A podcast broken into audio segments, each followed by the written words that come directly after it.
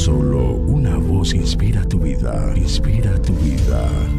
Una voz de los cielos, con el pastor Juan Carlos Mayorga. Bienvenidos.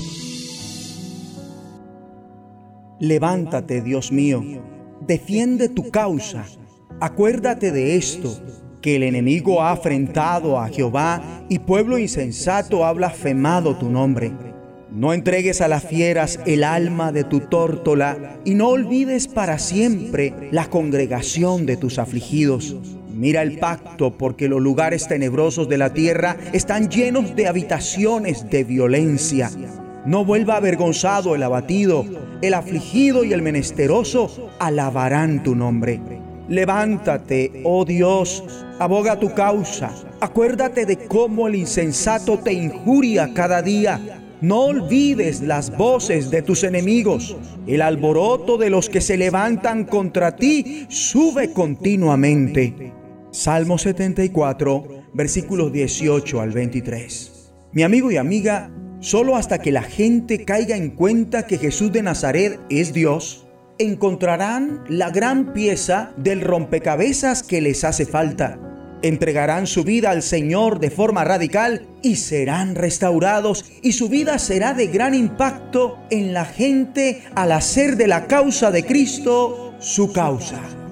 Levántate, oh Dios, y defiende tu causa.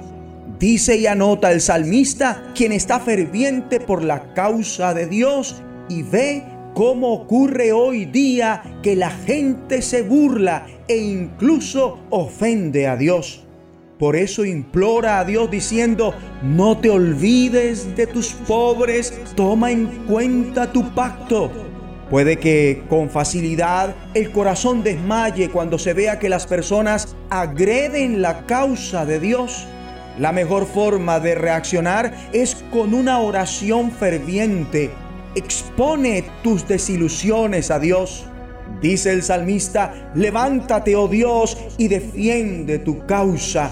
Recuerda que a todas horas te ofenden los necios. No pases por alto el griterío de tus adversarios, el creciente tumulto de tus enemigos.